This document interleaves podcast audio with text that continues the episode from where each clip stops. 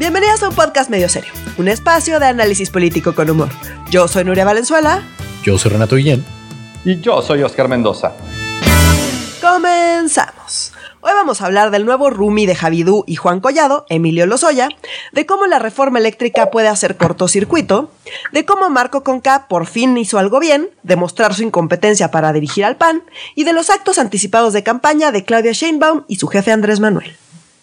Por fin por fin eh, Lozoya no está cenando pato, sino este, el rancho de la cárcel. Eh, eh, sabemos que todos somos antipunitivos aquí, pero la verdad yo no puedo negar que sí me da tantito gusto, la neta, un poquito. O sea, no lo veo como justicia, no lo veo como el todo el coraje que me dio ver a Lozoya en el pato pequinés o cómo se llama el restaurante donde lo agarraron, el, el el, en el, Hunan.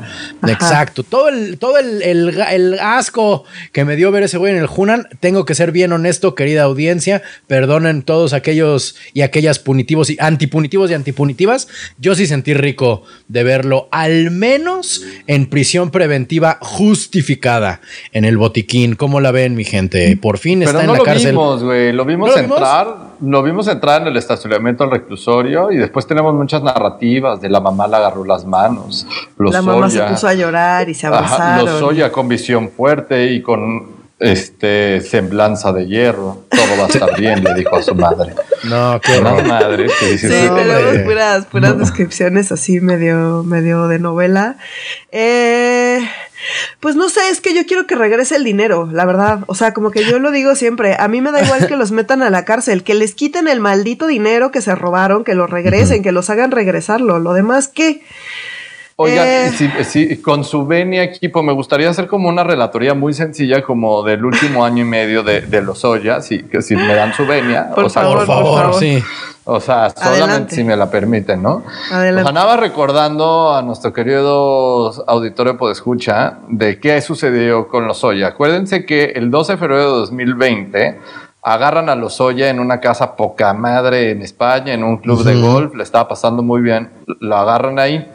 Y entonces, pues ya lo meten al bote en España en febrero de 2020, al inicio de la pandemia. Para julio de 2017 lo vuelan en un avioncito privado a México, la pasa poca madre, pero eh, se siente mal el pobre muchacho. Entonces, para el 18 de julio lo llevan al Hospital Ángeles porque tenía anemia el pobrecito y se queda internado en el hospital como fue la, líder sindical, el Bester Gordillo, se queda ahí en el Ángeles, en su piso muy a gusto. El 28 de julio, el juez de control lo, lo, vincula a proceso y para el primero de agosto dicen, ¿sabes qué? Tú te vas a tu casa, el 1 de agosto te ponemos un brazalete y este, todo va a estar bien porque hiciste un buen acuerdo con la fiscalía y vas a ser un, un, testigo protegido cabrón. Esto fue el 1 de agosto del año pasado. Y el 9 de octubre, o sea, eh, a inicios del mes pasado, pues se la pasa bomba ahí cenando en el Hunan este, con su chica y otros empresarios. Entonces, lo estaba pasando ahí bien. Nada más quisiera recordar que pues sí pasó del febrero de 2020 a el 3 de noviembre de 2021 para que estuviera compartiendo alimentos con Juan Collado y con Javidú en el recursorio norte, nada más. O sea, como... Y, ahora sí, es cuanto mi querida Nuria y es cuanto mi querido Renato. Gracias pues por ese recuento. O sea, creo que, creo que sí lo que, lo que cambiaron las cosas fue pues las famosas fotos en el Hunan, ¿no? Eh, comiendo pato. Eh, quizá, y aquí pues ando elucubrando, pero eh, quizá si no hubiera tenido el descaro de, de, ir a comer pato como si nada estuviera pasando, seguiría en su casa. Yo estoy absolutamente seguro.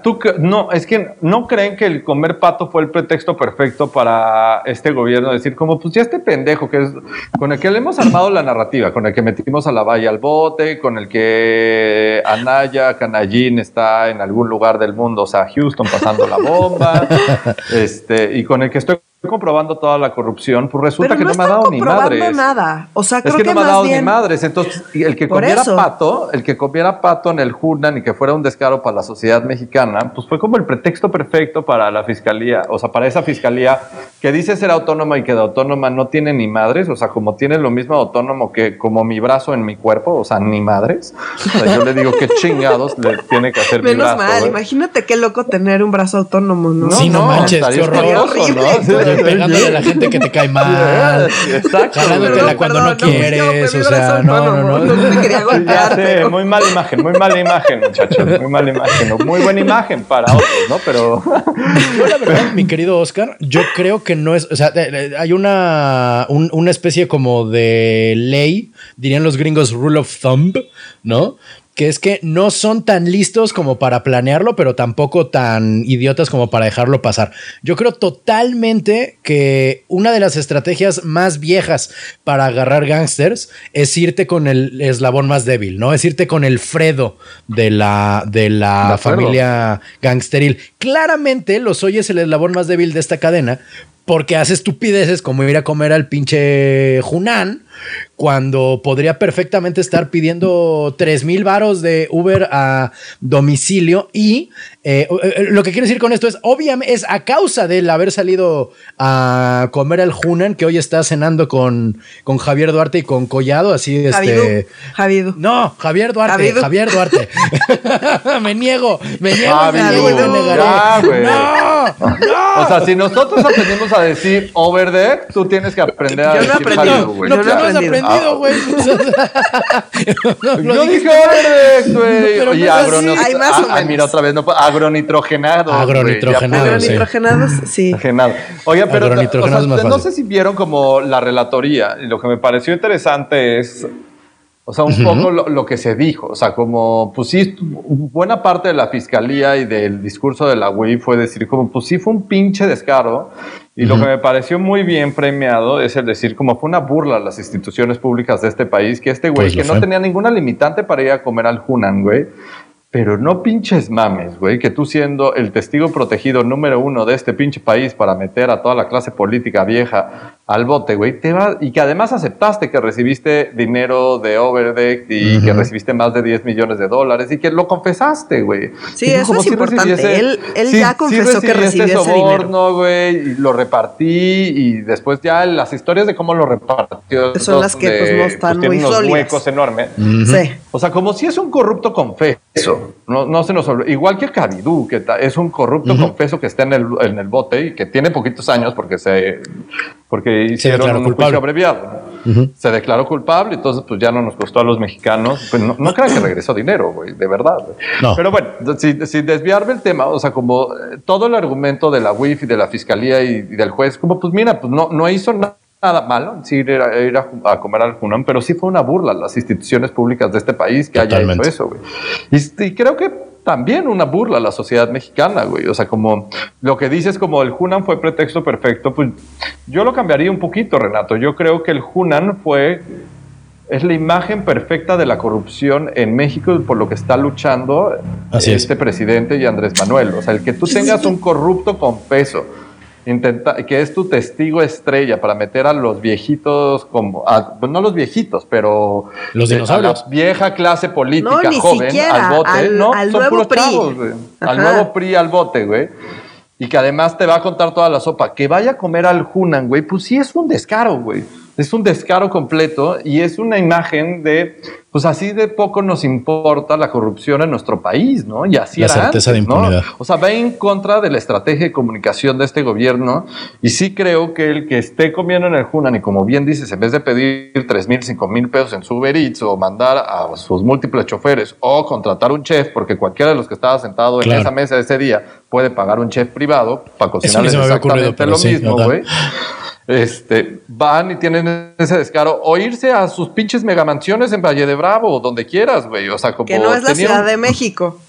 Porque se supone que no debía salir de la Ciudad de México, pero para los Oya Valle de Bravo es como el jardín de la Ciudad de México.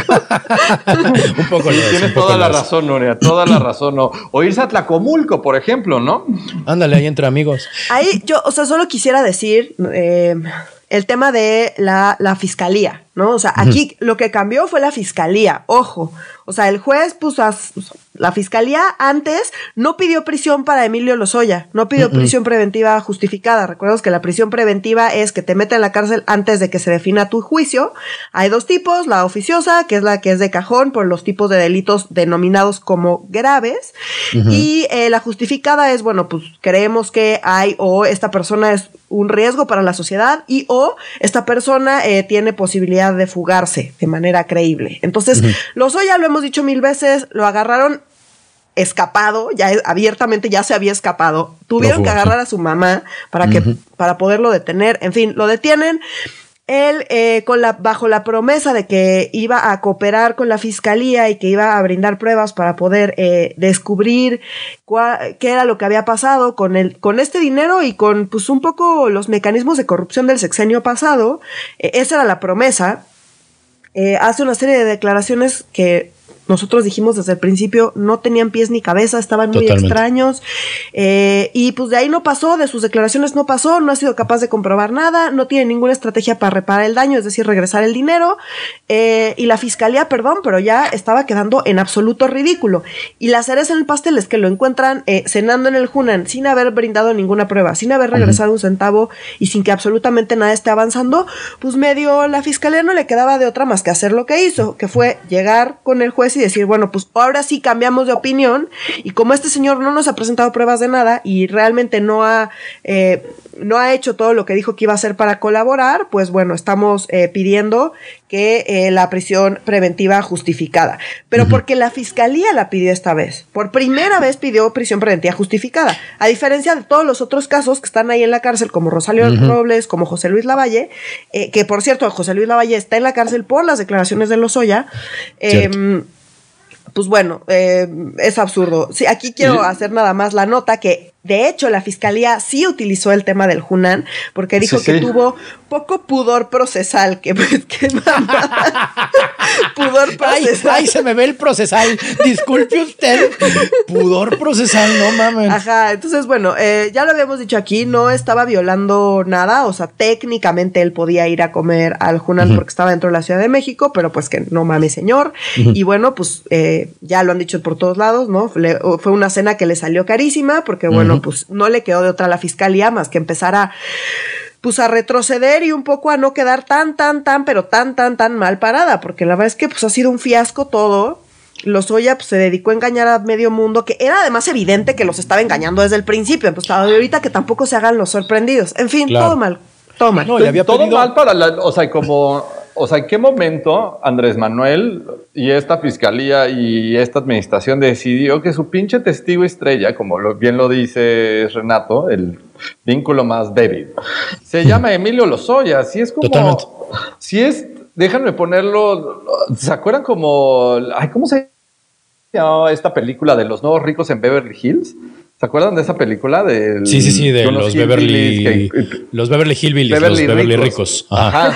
y que empiezan como a tirar dinero a lo bestia. Pues eso es un poco lo soya. O sea, como si hay un tema de estatus, yo, o sea, como no, o sea, como su familia siempre ha tenido lana, ¿no? O sea, pero sí es un tema de quiero mostrar porque parte de, de mi poder es en denostar el, el, poder, el poder que tengo públicamente. Y sí fue un pinche extra, una pinche extravagancia irse a comer a un lugar público donde 100% seguro lo iban a agarrar. O sea, en el Hunan, la clase política y los empresarios mexicanos están sentados ahí. No Andrés Manuel, no la clase política. Este. Cuatrotera. Pues yo creo que. Uno que otro sí, ¿eh? Ahí, uno que otro sí. pero sí, güey. ¿Algunos sí? No, no, no. Sí, no, no se den golpes de pecho, güey. o sea, sí, sí, sí, totalmente. Yo tampoco me he encontrado, yo tampoco me he encontrado al diputado Mier, coordinador de los diputados de Morena, ahí comiendo en el chupacabras, güey. O sea, como. nada más. No sabía que ibas a chupacabras, Oscar. en sus épocas. Por eso. Sí, hay cierta edad para ir al chupacabras, la verdad, en cierta, cierta zona de la ciudad.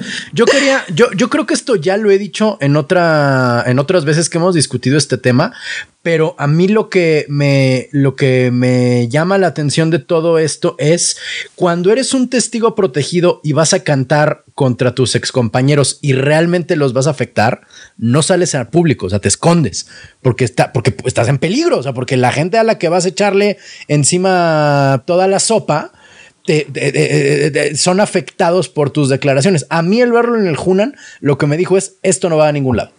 Esto no va a ningún lado porque si fuera a algún lado o si le tirara a quien nos interesa que tire, no estaría yéndose a cenar al maldito, este, al mendigo restaurante este chino. Y otra pues cosa. Hay tanto, guarro, hay tanto guarro formado afuera que pues yo creo que es un lugar bien seguro, güey. No sé, no, sí, pues, pero no te pones. Es que justo pasa lo que pasó. Y bueno, y, como decimos, el, este al ser el eslabón más débil no entiende lo que decía el, el gran filósofo Snoop Dogg, ¿no? Que eh, must be silent, like lasaña. O sea, los gangsters deben ser silenciosos como la G en la palabra lasaña. No sales a presumir todo el dinero que tienes, como dice ahorita Oscar, porque eso no te hace un buen gángster, eso te hace un pésimo gángster.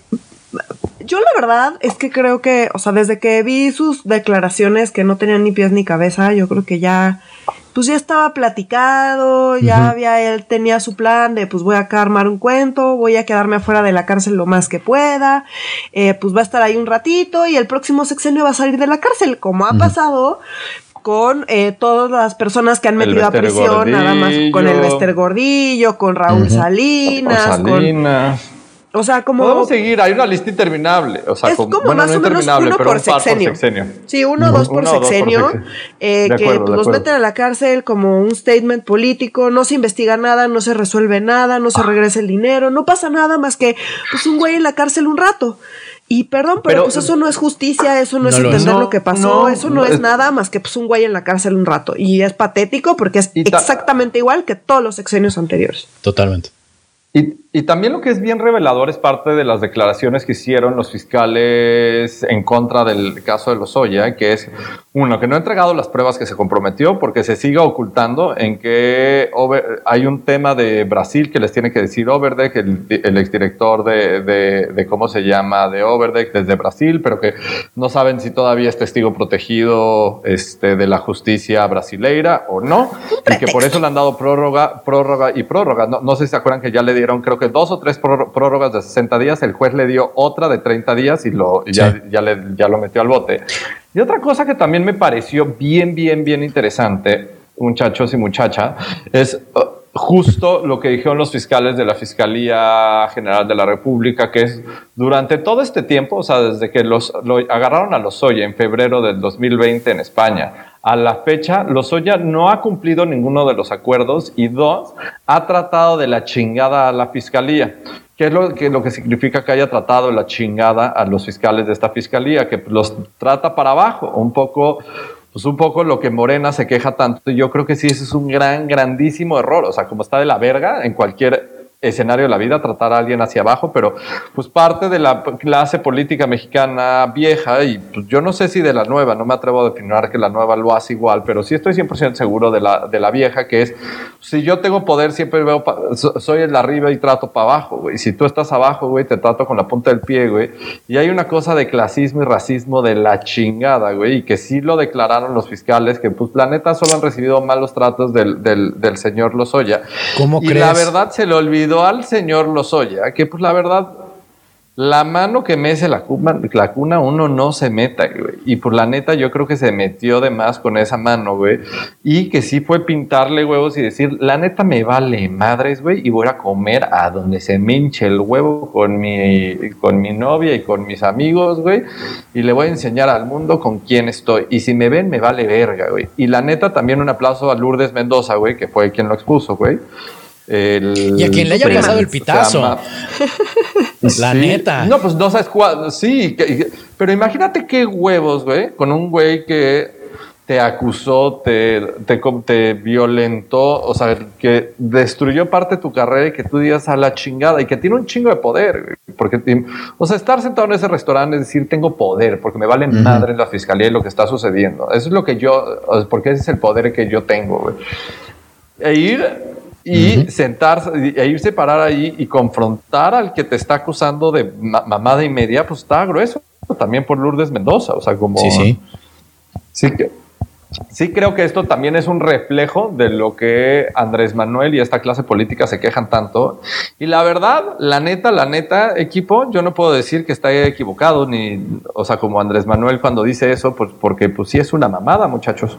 Pues claro que lo es. Sí, totalmente, pero también es una mamada que la fiscalía no sirva para nada y que anden ahí metiéndose ah, a la cárcel y, eso lo más probable es que se quede ahí y que no se vaya a resolver absolutamente nada y que no vaya a pasar de donde pasó y en el mejor de los casos, pues habrá una sentencia condenatoria en contra de Lozoya y pues saldrá en unos años porque pues, así es. Yo sé que no es justicia, pero se siente rico. No va a regresar el dinero. No, o sea, para mí, no. no, no, no, discúlpame, esto no se siente como justicia, perdón. No, yo para lo siento rico. No, es como decir, es que a mí la verdad no me gusta ese comentario, Renato. Es por lo que es como decir que se siente como justicia, güey, que Florence Cassés hubiera estado en el bote, güey, por todo el show que vi en la televisión. No, güey. No, pero yo dije, esto no es justicia. Esto no es justicia, pero se siente rico. O sea, al no, menos. Yo no siento rico. Ah, yo me siento ofendida, la neta. Que usen la cárcel como proxy de justicia, a mí me parece ofensivo. ¿Contra yo me siento súper sí. yo me siento súper ofendido que la neta, güey, la Procuración de Justicia en México sigue siendo una herramienta política, güey. De autónoma no tiene ni madre. Claro. Eh, yo me siento sumamente ofendido y el saber que neto, la Procuración de Justicia, en específico de la Fiscalía General de la República de este país, todavía depende de quién eres, a quién conoces y cuánto dinero tengas, güey. Esa es la neta, güey. Porque no están evitando que se escape en lo que le demuestran que es culpable, ¿sabes? Nada más anda ahí, andan haciendo un cuento y le van a dar carpetazo a este asunto. Ya me enojé, cambiemos de tema porque esto, o sea. Sí aplicó el Matildazo. Matilde es la hija de Nuria y ya me enojé, ya no voy a hablar de eso, se acabó. Está bien. Ya le, hemos dedicado muchos minutos para que no pasara absolutamente nada. Estoy de acuerdo. Absolutamente eso es completamente de acuerdo. Y tengo una teoría muy similar a la de Nuria de no va a pasar ni, ni madres, ni va a regresar los 10 millones de dólares que se chingó, güey, ni nada, güey. Sí, estoy convencido que eso va a pasar yo también. Bueno, el siguiente tema para que Nuria no nos arranque la cabeza es, este, eh, querido Oscar, cuéntanos por favor. Igual no lo va a arrancar, la va a arrancar.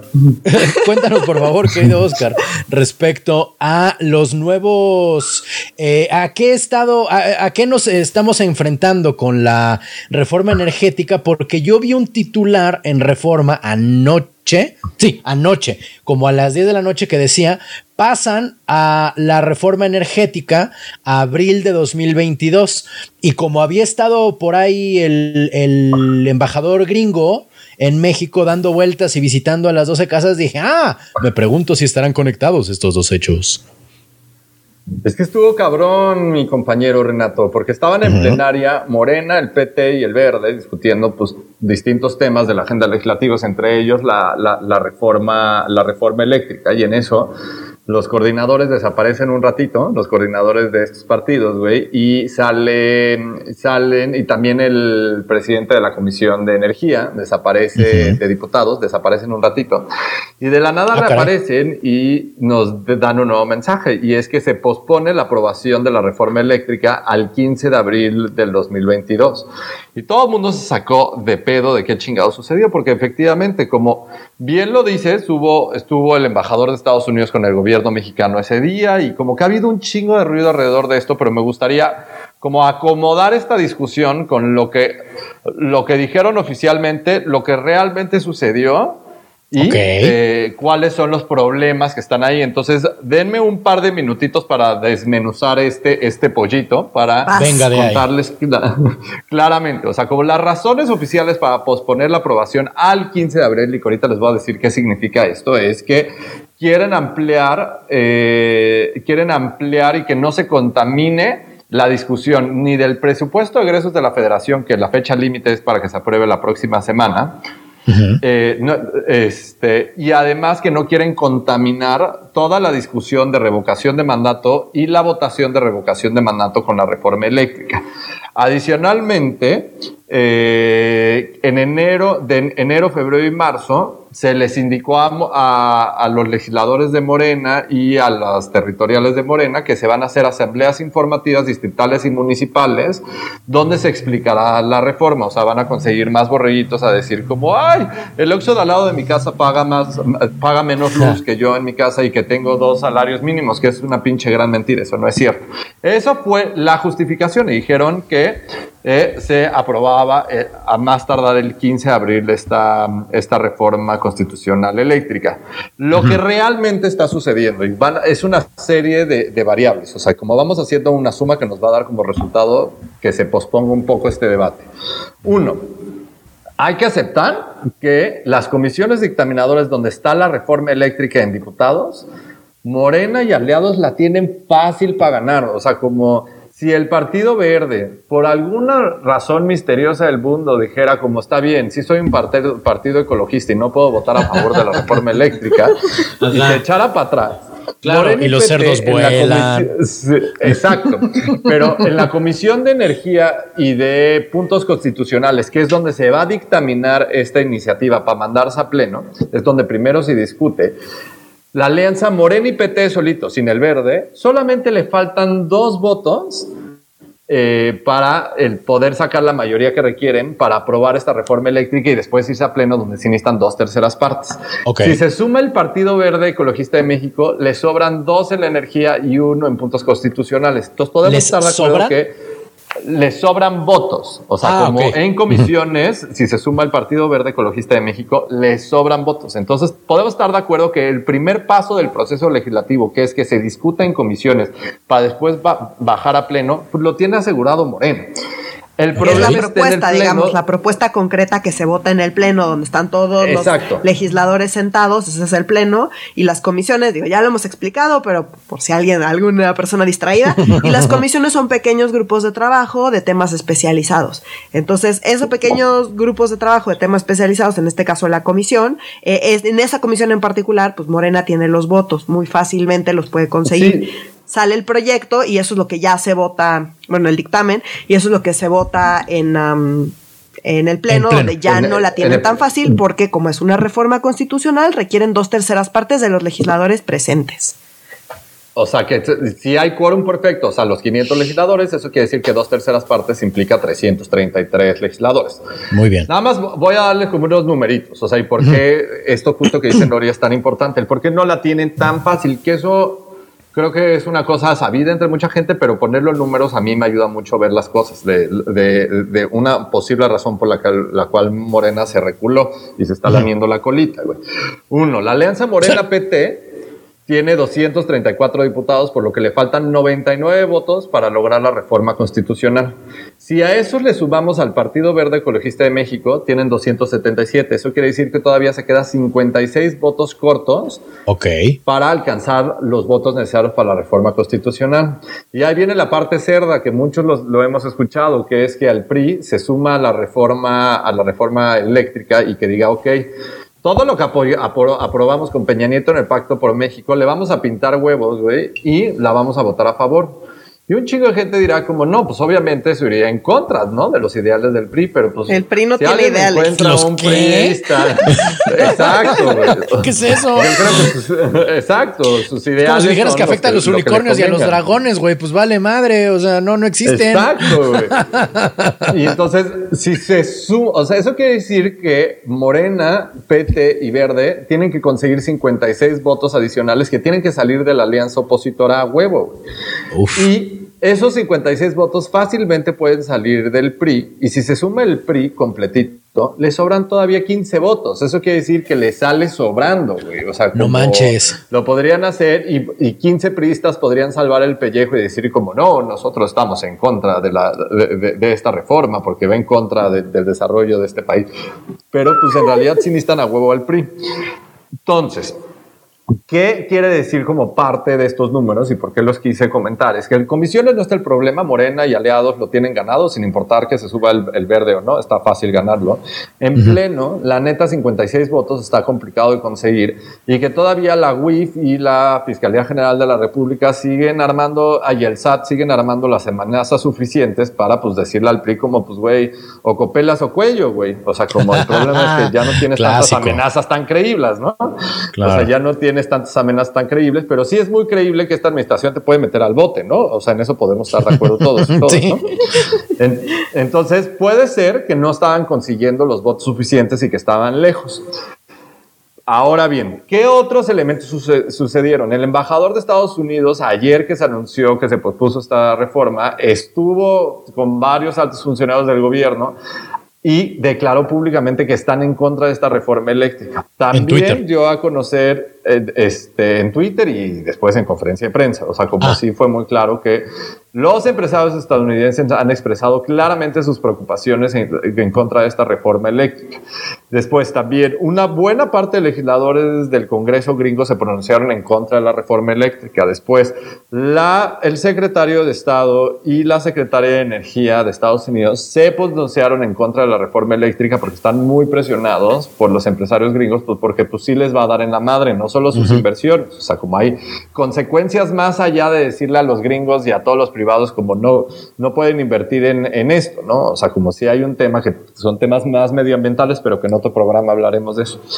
Y vamos a sumarle a esto una variable que ha habido una voz mega unificada de la sociedad civil, de empresarios y hasta el mismo exsecretario de Hacienda de AMLO, Ursúa, posicionándose en contra. O sea, Ursúa salió con una declaración súper fuerte a decir como el error más grande de este sexenio sería la aprobación de la reforma eléctrica. Así lo dijo con todas sus, Pero él ya es opositor, ya solo está buscando dañar a Andrés Yo sé que es opositor. es conservador Yo sé que es opositor, pero como que sí se juntó todo, no solo la, el Consejo Coordinador de Impresión o, la Coparmex, o sea, como no fueron unos, como que las presiones llegaron por, por, todos y también estuvo el tema de las amenazas del, del Tratado de Libre Comercio que tenemos con Estados Unidos, que están amenazando el de, güey, si me chingas y pasa la reforma eléctrica, yo sé que ya no puedan pararme contra una reforma constitucional, pero en paneles internacionales y en específico con, con, los del Telecan y Temec te voy a coger, o sea, como te va a ir mal y vas a perder mucha lana, o sea, como vas a hablar. ¿Puedes explicarnos eso un poquito mejor, querido Oscar? O sea, ¿en qué consiste este, por qué el Telecan nos protege más que el TLCO? ¿Cómo era? Perdóname. No, no, o sea, como el, o sea, el tratado de, libre comercio que tenemos con Estados, y, eh, Estados Unidos y Canadá, tanto el viejo como el nuevo, pues protege las inversiones realizadas a priori, o sea, como previo a la reforma constitucional. Acuérdate que Bartlett, y lo dijimos la semana pasada, dice que le vale madres hacer esta reforma retroactiva, o sea, que ese no es el problema, claro que se puede, si la constitución lo dice, claro que se puede. Con el mismo pretexto como se nacionalizó la banca en los ochentas, como... Claro pues claro que puedo hacer retroactivo esto y desde este momento, porque la constitución lo dice, güey, pues nacionalizo la banca, pues un poco está sucediendo algo similar en, el sector eléctrico. Y el mm. gobierno mexicano se está protegiendo diciendo, como yo no estoy prohibiendo la, inversión privada, yo nada más estoy diciendo que 50 y, 50 y pico por ciento es de la CFE y el 40 y pico por ciento de los privados. Y la CFE va a comprar con las reglas que ponga la CFE, ya no va a haber organismos reguladores autónomos ni nada de eso. O sea, como la CFE, papá gobierno va a decir, entonces si te la quiero comprar a centavos, o no comprártelas, no vas a tener ningún panel donde vas a poder dirimir este conflicto. Si estás participando, nomás no vas a poder vender, pero... Y el primero que tenemos antes de irte a la Corte Interamericana... Eh, acá solo quisiera... Si estás participando, pero no, no vas a decir nada de las reglas del juego porque yo las pongo y si no te gusta, pues ni modo, ¿no? Acá solo quisiera como explicar por qué... Eh, no, no, no, está bien. Por qué eh, esa lógica, ¿no? Y por qué los tratados internacionales sí lo protegen. Un poco la idea de los tratados internacionales, pues es eh, pues mantener condiciones favorables para básicamente los temas económicos y uh, regionales y para las inversiones. Entonces, Recordemos que para tú hacer una inversión, pues necesitas estudiar el panorama y entender bien las reglas y todo lo que está pasando. Entonces, para eso, pues tú revisas cómo están las leyes, cómo están las reglas, cuáles son las condiciones y a partir de ese análisis, pues tú le metes o no le metes tu lana a ciertos proyectos. Mm. Si después de haber hecho la inversión te cambian las reglas, pues quizá ya son reglas donde si tú hubieras sabido que esas reglas iban a ser así, no hubieras hecho la inversión en un inicio para proteger esas inversiones iniciales y para proteger, digamos, esa investigación y esas evaluaciones iniciales antes de meter tu dinero y de invertir tu dinero, eh, pues justamente por eso están los tratados internacionales y eso sí lo protegen mucho los tratados internacionales y esa es la lógica. Al tratado internacional le vale madres los cambios a la constitución. Lo que está mm. intentando proteger es si tú fuiste, analizaste la situación y metiste tu dinero bajo eh, ciertas reglas y bajo ciertos eh, parámetros, pues yo necesitamos establecer tratados que te garanticen que eso se va a mantener para que no estés perdiendo dinero a lo pendejo, nada más porque pues alguien en un gobierno decidió cambiar su constitución. A mí me da igual tus cambios a la constitución. Yo invertí mi dinero bajo estas reglas y estas reglas a mí me las respetas. Mm. Y esa es un poco la lógica de por qué la parte retroactiva, pues, eh, es algo que pues, no lo permiten los tratados internacionales porque justamente están intentando. Si no, imagínate, vengan, pongo las mejores condiciones, traen todo su dinero y ya que está todo el dinero aquí adentro, cambio las condiciones y me chingo el dinero. Pues no. O sea, justo para evitar ese tipo de cosas, ajá, mm. para evitar ese tipo de cosas, pues eh, son reglas como bastante estrictas y pues eso va a ser un pedo toto, toto, tote que todavía creo que ni siquiera estamos alcanzando a dimensionar. Mm.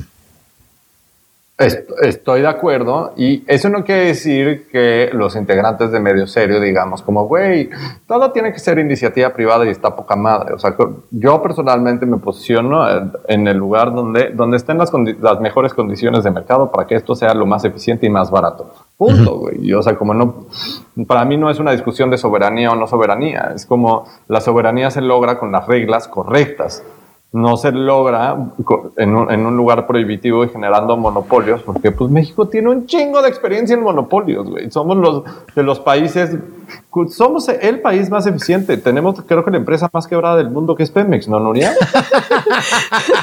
y aquí quisiera como hacer bueno, una creo nota. Que, bueno, creo que la de Venezuela no, nos gana, pero creo que seremos la segunda, la tercera, o sea, como... Cámara. No mames.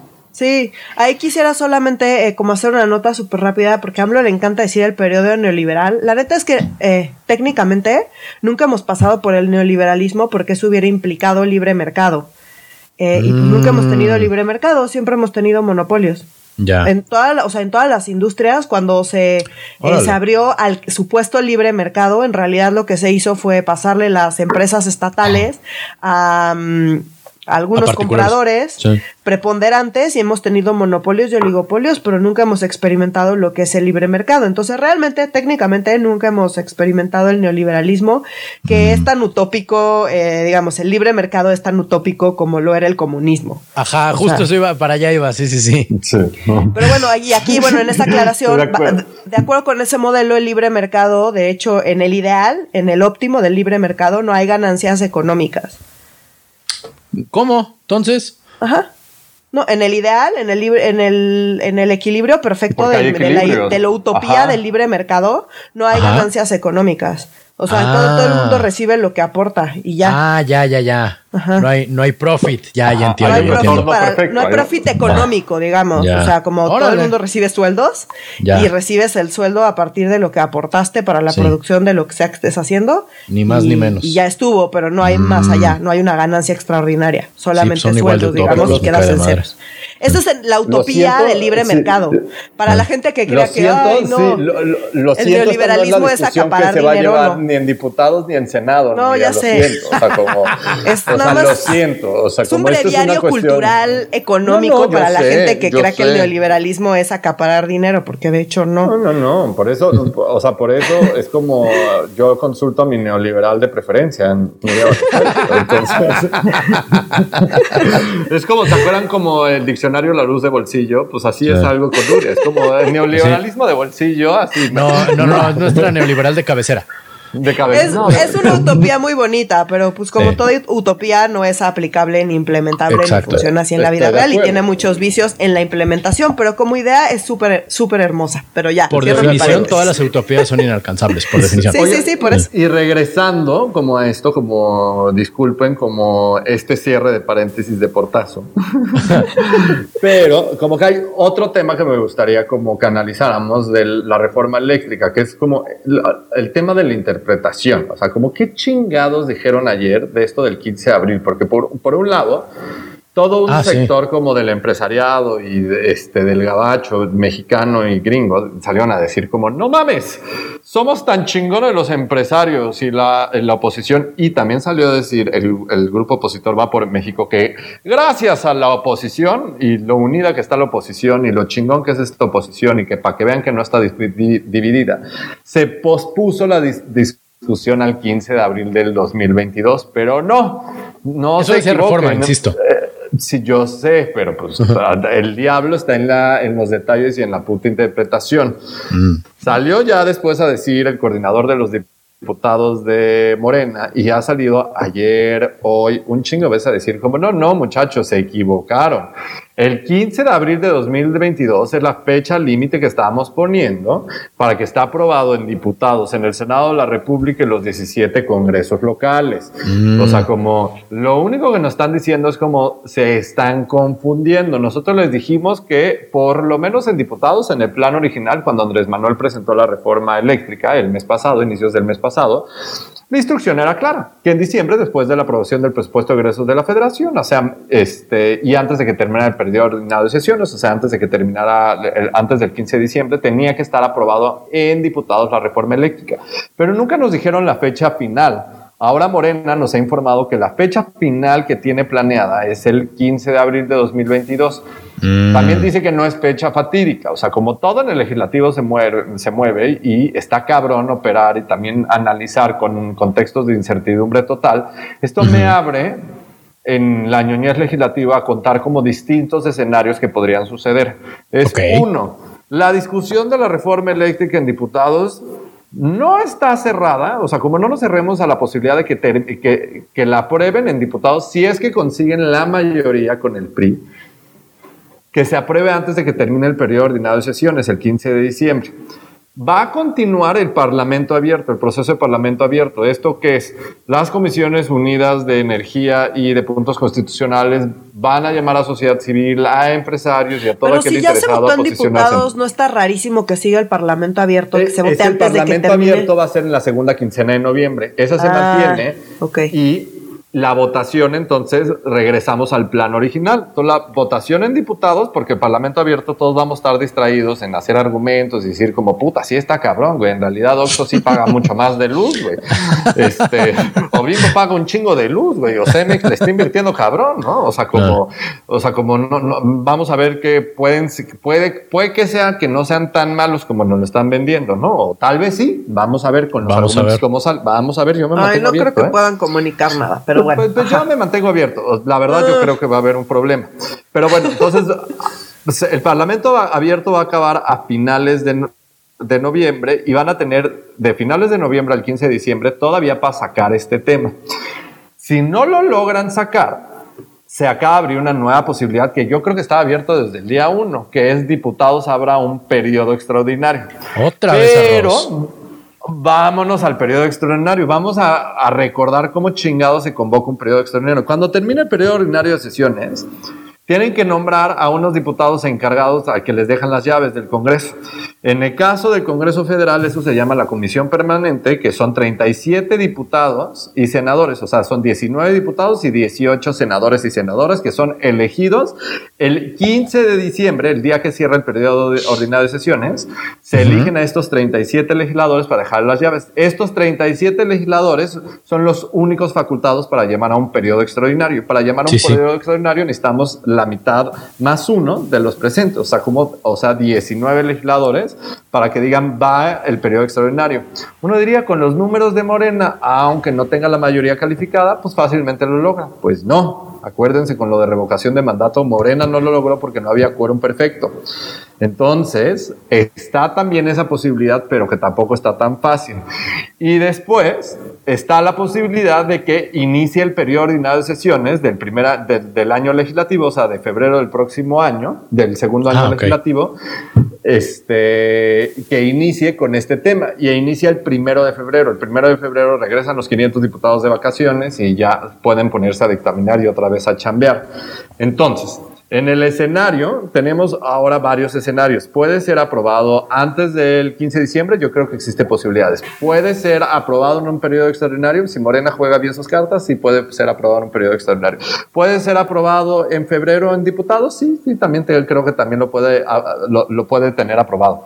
Lo único que quiero que se lleven equipo de medio serio es que hay un chingo, chinguérrimo, chinguerricísimo de incertidumbre de cuándo va a ser aprobada esta reforma y que mm. depende de cuándo Morena consiga los votos suficientes, o sea, los 56 votos que le hacen falta para pasar la reforma constitucional. El juego se llama número de votos. El juego no se llama la presión que está ejerciendo Estados Unidos. Yo creo que sí, sí está afectando la presión que está ejerciendo Estados mm. Unidos. Pero Morena no se la va a jugar hasta tener asegurados los votos. Y si no los tiene asegurados, va a seguir pateando este bote. Y lo junta, ¿por qué? Con el tema de revocación de mandato, porque es el lugar ideal para hablar de este tema, porque van a hacer campaña por la revocación de mandatos, o porque todo el mundo aprueba a Andrés Manuel y no lo saquen como presidente, que obviamente nadie, no lo van a querer sacar la mayoría de los mexicanos porque sigue teniendo un chingo de legitimidad. Y por otra parte, eso lo va a aprovechar Morena como ese proceso también para socializar toda la reforma eléctrica a nivel territorial. ¿Y por qué digo esto? Ayer salió una encuesta que a mí me impresionó. Yo la verdad no tenía estos números, pero donde sí digo, no mames, el mago de comunicación que es Andrés Manuel. salió una encuesta en el financiero. Nuria, creo que es de las, de las encuestas que Nuria nos tiene aprobada. Estoy ¿Estás de acuerdo? Sí, sí, sí. ¿Están, ¿están aprobadas? ok, ok. Entonces, nada más, nada más verificando que son las, las encuestas aprobadas y que le hicieron esta pregunta a los mexicanos, que eh, y me parece sorprendente los números. ¿Está usted a favor o en contra de la propuesta de reforma eléctrica del presidente López Obrador? 51% de los mexicanos dijo que sí está a favor, 31% ah, en contra y 18% no sabe o no contestó. La verdad me parece bajo el no sabe o no contestó. Mm. Ya cuando ahondas, la gran mayoría de los mexicanos, o sea, el 58% eh, sabe poco o nada o el 59% sabe poco, nada o no sabe nada sobre la reforma eléctrica. O sea, como no tiene un solo detalle, pero como Andrés Manuel lo ha posicionado también este tema, pues tiene un mm. chingo de legitimidad diciendo como hasta poca madre. Entonces, cuando tú estás pateando el bote para el año que viene, te ayuda para tu revocación de mandato como parte de tu campaña, pero también para tus elecciones que vienen en junio del próximo año donde se van a debatir seis mm. gubernaturas. Entonces todo se empieza a ensuciar y se empieza a ensuciar a favor de Morena, déjenme ser muy claro. O sea, como para Morena este es el juego más limpio. O sea, como esto es lo que sabe hacer muy bien. Campaña todo el pinche tiempo sin callarse, güey. Pues sí, es su especialidad. Y les ha resultado bien, 51%. O sea, aunque, el aunque, aunque, casi el 60% del 51% no sepa de lo que estás hablando, le está a favor. Eso es súper bueno. O sea, es un súper buen pues, resultado político. Está a favor porque, porque AMLO eh, miente y utiliza un lenguaje muy sencillo y muy fácil de comunicar. Que una vez más no hay una oposición ahí y que, que sepa eh, lo que está haciendo y que pueda utilizar una narrativa así de potente y así de eficiente eh, y, también que tenga un espacio como los tiene AMLO todos los días, todo el tiempo, en la agenda pública para estar comunicando lo que, pues, lo que necesita comunicar de una manera tan clara y sencilla como lo hace él. Y además tiene la confianza de la gente. Lo que sea que él diga, la gente confía en él. Em, es muy difícil hacerle frente a eso y pues más difícil cuando la oposición no pinta, pero ni, ni, pero nada, ni un poco, nada, nada, nada.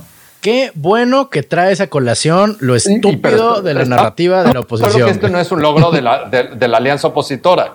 No. No, la alianza opositora. Pero esto no es un logro de la alianza opositora. Por supuesto me parece un pinche chiste tener. No, la alianza opositora, eh, pues se juzgó. Eh, para que le dieran medio los números y medio le dieron los números, pero es claro que no tienen una dirigencia, no tienen una estrategia, no tienen eh, figuras que puedan hacerle un contrapeso a López Obrador, no tienen nada, tienen por ahí media persona relativamente elocuente a veces un poco y, y párale de contar. Sin estrategia. Y de hecho, para, probar esto, pasemos al siguiente tema, querido equipo, que es como Marco con K prueba con creces, que son súper idiotas y que no tienen la menor narrativa, ni el menor control, ni la menor puta idea de lo que están haciendo, porque salió un audio anoche, ayer en la tarde. Hace un par de días, creo. ¿Hace un par de días? Ah, cierto, cierto. Sí, eh, donde Marco con K que eh, nuestro queridísimo y tan nunca bien ponderado Marco con K en este podcast, nuestro, nuestro punching bag, este, diciendo en una declaración ante, ante dirigentes locales que la única gobernatura que el PAN va a ganar en las elecciones del año que entra, de las seis que se están jugando, es Aguascalientes, ¿no? Y pues no, aunque eso sea cierto, pues porque cuando tu líder dice, este, pues miren, sí nos vamos a ahogar, pero tenemos suficientes botes salvavidas, pues es de, no eres un buen capitán, cabrón. no, no, simple y llanamente no. Estuvo patético. No nos sorprende nada, nadita de Marco con K, porque pues Marco con K, o sea, no, no nos sorprende. Eh, pero, pero sí quisiera aquí hacer un símil con, no sé si ustedes se acuerdan de las elecciones de 2016. Ajá, con Anaya. Las elecciones intermedias de 2016, em, bueno, las locales. no, allá Anaya estaba construyendo su presidencia. No, pero ah, justamente Anaya construyó su presidencia gracias a, los resultados electorales de 2016. En el 2016 eh. eh, se jugaron varias gubernaturas. El PAN estaba en su derrotismo que le caracteriza eh, últimamente, aparentemente, con Anaya a la cabeza, eh, estaba seguro, y yo lo sé de primera mano, eh, que iba a perder varias de las elecciones, o sea, no tenía como mayor esperanza y estaban así de, bueno, pues acá andamos, porque pues medio, pues acá nos, nos toca estar, pero vamos a perder. y ganaron una cantidad sorprendente de elecciones ese año. Ricardo Anaya se lo agenció a ese logro, digamos, se lo agenció a él y de ahí empezó su carrera hacia la presidencia. Pero no fue algo que él esperara, le cayó de sopetón y dijo, sí, claro, este fue mi, mi plan todo este tiempo. Y no, la verdad es que no esperaban ganar, estaban en su derrotismo y les agarraron los resultados electorales por sorpresa y Ricardo Anaya lo capitalizó. Con esa experiencia, ¿y por qué se dio? Bueno, porque la gente estaba hasta la madre del PRI y su corrupción rampante. Totalmente. O sea, eso fue lo que pasó. Entonces estaban tan, la gente estaba tan pero tan harta del PRI que pues votó por la siguiente opción y la siguiente opción consideró que era el PAN. El PAN siempre ha sido eso.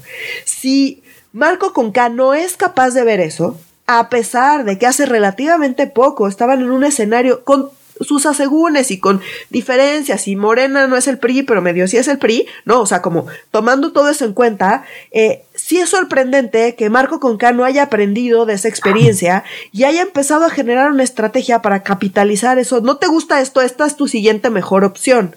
Natural. Entonces, si ya eso es natural y si puedes armar una estrategia hacia allá, en vez de estar diciendo, no, pues la neta, mira, vamos a perder todo, todo, todo, pero solo tenemos un chance y pues, y, y darse o sea, conformarse con eso, en vez de estar generando una estrategia para algo donde naturalmente cae el pan, elección tras elección tras elección, de manera histórica, pues es, perdón, pero es absolutamente patético. Como es patético todos los panistas que salen a decir, ay, es que lo sacaron de contexto. Perdón, no necesitas contexto para el audio que escuchamos. Totalmente. Literalmente dice, no, no podemos ganar nada más que Aguascalientes. Y, Después decimos así como íbamos a ganar por mucho, pero. Faltan meses para la elección y tú ya ah. estás de derrotista. ¿Qué, ¿Qué, contexto necesitamos para ah. entender que eso es patético y que no es digno de un, eh, de un dirigente nacional? Yo no sé qué chingados están pensando los panistas dejando a Marco con KI, pero pues Marco con K claramente. Lo, mismo que dejar a Naya recorrer el país. Lo o sea, mismo, como... una pendejada total. o sea, pero de verdad, absolutamente. Se me fue chueco, Se te atoró una K.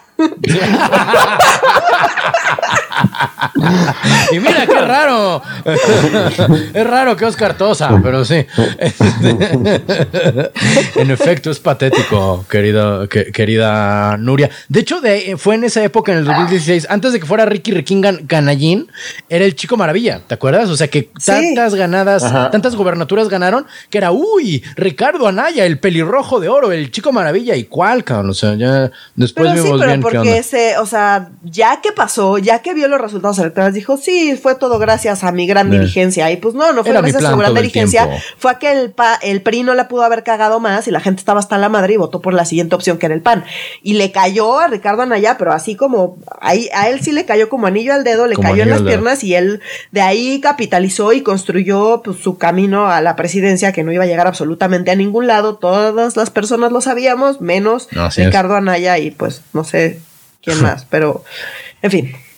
Oigan, mi gente, y hablando de actos anticipados de campaña, digo, de, esto un acto anticipado de campaña, es decir, ya perdí, ¿no? Digo, la neta, es una manera de llamarlo, ¿no? Es un acto anticipado de juego, decir, no, yo no voy, amigos, ¿no? O sea, la neta, ya que estamos en ese tenor. Es como decir pidos, güey, no mames. es como decir pidos. Ya que el, el pan pidió pidos, el pan pidió pidos, mira qué bonito. Este, hay, hay, varias, hay varios actos de campaña también adelantados por parte del otro lado, ¿no? Digamos, de la cuarta transformación, porque pues doña Sheinbaum no ha estado en la ciudad las últimas dos o tres semanas, ¿qué pedo? No, pues anda ahí de gira de la mano de su jefe, Andrés Manuel, eh, levantando las manos de las nuevas gobernadoras morenistas por todo el país. Eh, con justificaciones o absurdas o inexistentes de qué hace dando ahí el rol con Andrés Manuel. Eh. Más que pues lo que es evidente para absolutamente todas las personas que lo ven. Corto, largo. Pues claramente, pues Andrés Manuel le anda agarrando la manita y la anda llevando por todos lados para eh, pues darla a conocer y para eh, mejorar la imagen de Claudia Sheinbaum con el resto del país, como en miras a que pues sea una candidata viable para 2024, ¿no? O sea, eso es como súper evidente. la están dando a conocer, la están placeando. La están placeando, tal cual. es un poco patético, pero pues eso es lo que está pasando. Eh, y pues nada, no hay ninguna, ninguna justificación, ninguna. Lo hacen así abiertamente, sin ningún tipo de pudor. Y lo que quizá es interesante es que anda juntando AMLO todo en el mismo bote, ¿no? Se está juntando, pues ya está, ya está previendo la elección del 2024. Está juntando el tema de la revocación de mandato y está juntando el tema de la reforma eléctrica. En un solo bote, en un solo En un solo bote, en efecto. Entonces, eh, pues él anda haciendo campaña de todas las cosas que le interesan actualmente, que son esas tres. Y pues ahí anda Claudia Sheinbaum, pues trepada, eh, trepada en el barco, pues haciendo lo que, lo que el jefe le dicta. Así es, y, siendo bien placeada, como dicen, como bien dijeron. Hubo algo también al respecto, eh, dijiste que se juntó con revocación de mandato. ¿Qué está pasando con la revocación de mandato? ¿Qué novedades hay? Ah, ¿Se acuerdan? O sea, como nuestro amigo enemigo llamado Tribunal Electoral del Poder Judicial de la Federación había el frenemy de Andrés Manuel.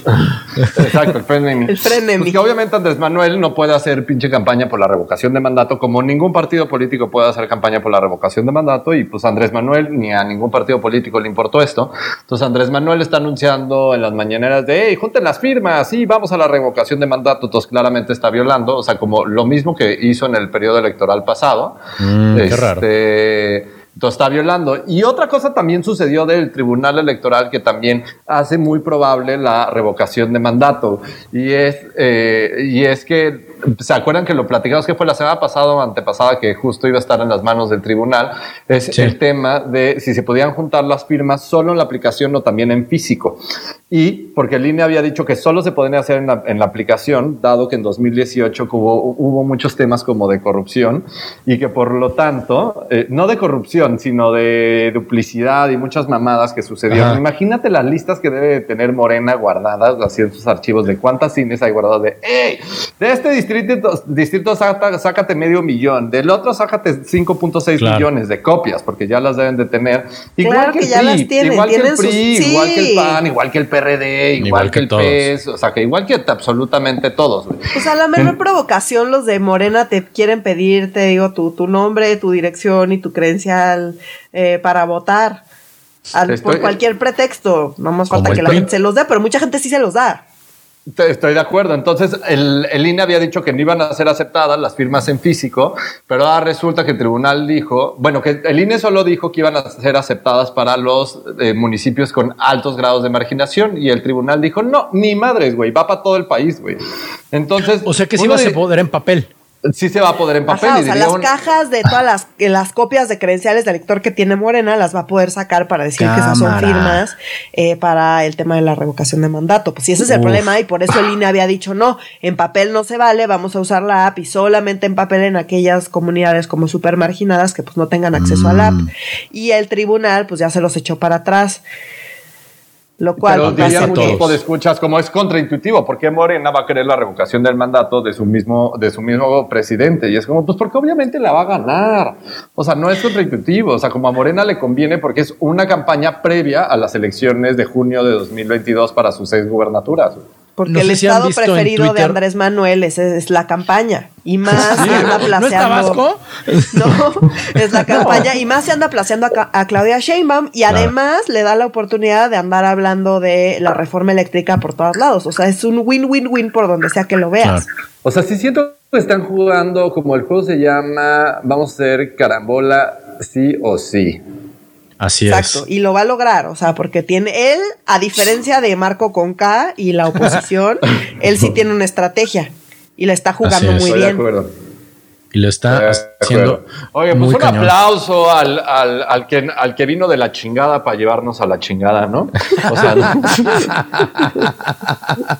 ah, qué bonito. Eh, bueno, no, no es bonito, nomás es este medio trágico, pero este, pues sin más por el momento, creo que hemos terminado con los temas de esta semana, compañeros, compañeras, compañiris y compañeres. Este, por favor, síganos eh, en nuestras redes sociales y manténganse en contacto con nosotros y entre ustedes a través de nuestras redes sociales que son... En Facebook estamos como Facebook Diagonal Medio Serio MX. En Instagram estamos como arroba medio serio. Y en Twitter en arroba medio guion bajo serio. Por favor, manténganse, insistimos, en contacto con nosotros, pero también entre ustedes. Es muy interesante y muy divertido ver eh, las interacciones que nuestra audiencia tiene con nuestra misma audiencia. Por favor, manténganse en ese, en ese tenor. Genuinamente les amamos muchísimo. Eh, si nos lo permite el sistema capitalista y el coronavirus, nos vemos, nos escuchamos la próxima semana. Para Medio Serio, yo soy Renato Guillén. Yo soy Nuria Valenzuela. Y yo soy Oscar Mendoza.